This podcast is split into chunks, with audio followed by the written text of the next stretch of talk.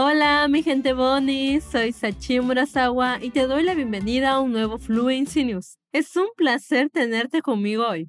Si sientes que no tienes tiempo para estudiar español y seguir con tu día, este podcast está aquí para ayudarte y demostrarte que estás equivocado. Al escuchar nuestros episodios, estás entrenando tus habilidades de escucha y comprensión. Y puedes escuchar y estudiar en cualquier lugar, en cualquier momento, siempre. Para hacer las cosas aún mejor, puedes ir a fluencytv.com para leer la transcripción de este episodio y para encontrar todas nuestras fuentes. Así que si estás escuchando desde una plataforma de streaming como Spotify, Deezer o Apple Podcasts, asegúrate de ir a fluencytv.com. Y ahora, comencemos. Como prometimos en nuestro último episodio, venimos con novedades. En primer lugar, vamos a hablar del Convoy de la Libertad en Ottawa, Canadá. Después de más de tres semanas de manifestaciones, los últimos vehículos del convoy fueron retirados del centro de Ottawa. Aunque el tamaño de las protestas han disminuido considerablemente en los últimos días, la policía de Ottawa ha informado de al menos 191 detenciones totales y 76 vehículos remolcados. El jefe interino de la policía, Steve Bell, dijo en una actualización de los medios de comunicación que de los 191 detenidos, 107 han sido acusados. Hasta ahora se han formulado 389 cargos que van desde daños y obstrucción hasta agresión a un agente de policía. Y Bell añadió que en los próximos días se informará de más cargos. La actualización de la policía fue un alivio para muchos residentes, que han sufrido durante semanas la congestión del tráfico, los constantes pitidos y las denuncias de acoso por parte de algunos manifestantes. Aunque el grueso de los manifestantes se ha marchado, la ciudad aún está en proceso de recuperación de las semanas de manifestaciones y las medidas policiales aún no han disminuido.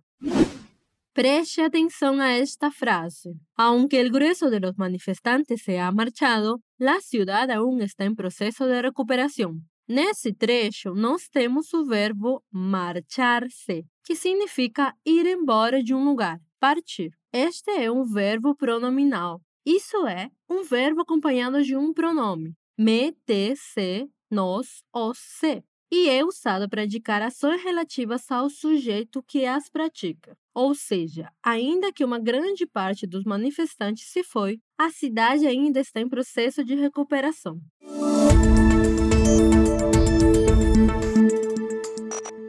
Una filtración masiva de uno de los mayores bancos privados del mundo, Credit Suisse, ha sacado a luz el patrimonio oculto de clientes implicados en torturas, tráfico de drogas, blanqueo de dinero, corrupción y otros delitos graves. Los detalles de las cuentas vinculadas a 30.000 clientes de Credit Suisse en todo el mundo están contenidos en la filtración que desenmascara a los beneficiarios de más de 100 mil millones de francos suizos, 554 mil millones de reales depositados en una de las instituciones financieras más conocidas de Suiza. Credit Suisse abrió o mantuvo repetidamente cuentas bancarias para una serie de clientes en todo el mundo, a pesar de las reiteradas promesas durante décadas de eliminar a los clientes dudosos y los fondos ilícitos. Entre los clientes de alto riesgo figuran un traficante de personas en Filipinas, un jefe de la bolsa de Hong Kong encarcelado por soborno, un multimillonario que ordenó el asesinato de su novia, una estrella del pot libanesa y ejecutivos que saquearon la compañía petrolera estatal de Venezuela,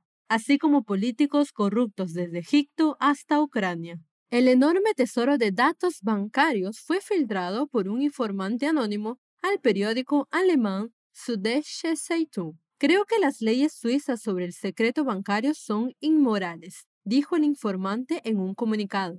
El pretexto de proteger la privacidad financiera no es más que una hoja de parra que cubre el vergonzoso papel de los bancos suizos como colaboradores de los evasores fiscales. Credit Suisse dijo que las estrictas leyes de secreto bancario de Suiza le impiden comentar las reclamaciones relacionadas con clientes individuales.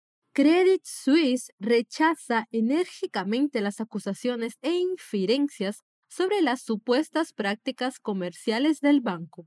dijo el banco en un comunicado, argumentando que los asuntos descubiertos por los periodistas se basan en información selectiva sacada de contexto. El banco también dijo que las acusaciones eran en gran medida históricas y que, en algunos casos, se remontaban a una época en la que las leyes, las prácticas y las expectativas de las instituciones financieras eran muy diferentes a las actuales. Mientras que algunas cuentas de los datos estaban abiertas desde los años 40, más de dos tercios se abrieron a partir del año 2000. Muchas de ellas seguían abiertas hasta bien entrada la última década. Y una parte sigue abierta en la actualidad. Las repercusiones de la filtración podrían ser mucho más amplias que las de un solo banco, amenazando con una crisis para Suiza, que mantiene una de las leyes bancarias más secretas del mundo.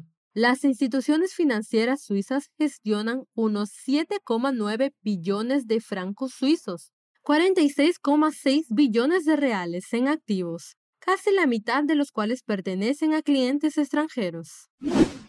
Na notícia acima temos a palavra expressão filtração, que no sentido literal significa filtrar, como filtrar água, por exemplo. Mas, neste contexto, seu significado é outro. Aqui, essa palavra expressa o sentido de vazamento de informação, ou seja, quando uma informação que era confidencial é descoberta e espalhada pelas redes.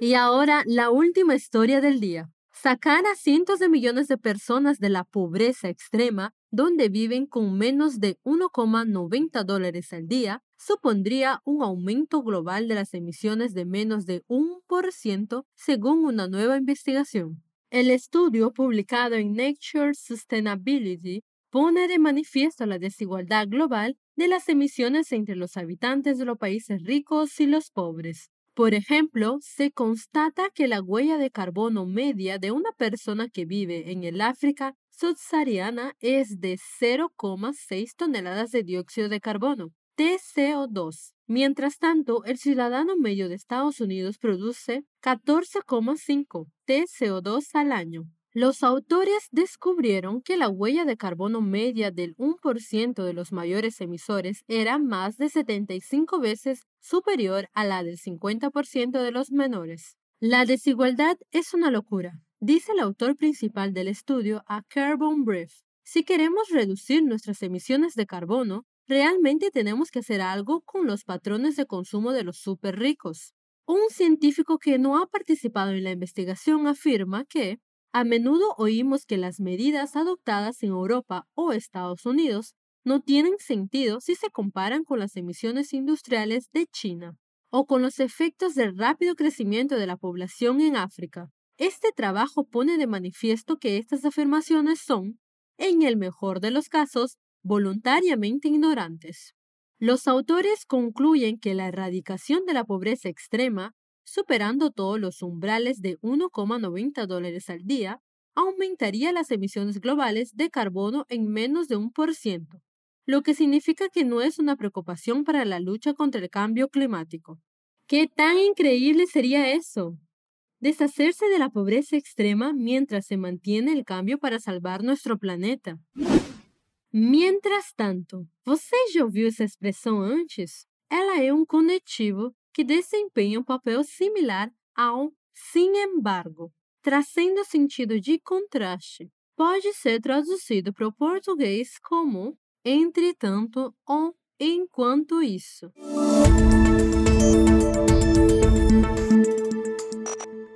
Y aquí es donde vamos a terminar el episodio de hoy. Antes de que te vayas, permíteme recordarte que puedes ver la transcripción de este episodio en fluencytv.com. Allí también encontrarás todas nuestras fuentes y contenidos gratuitos en todos los idiomas que Fluency Academy enseña actualmente. E saiba que você pode ficar por dentro de novas turmas na nossa lista de espera. Então, se você sonha em chegar à fluência em inglês, espanhol, francês, italiano, alemão, japonês, mandarim ou coreano, entra na lista de espera.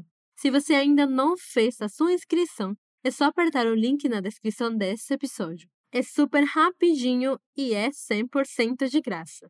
Hay un nuevo episodio de Fluency News cada semana y estaremos aquí esperándote. Se despide tu profe peruana Sachi Murasawa. Besitos.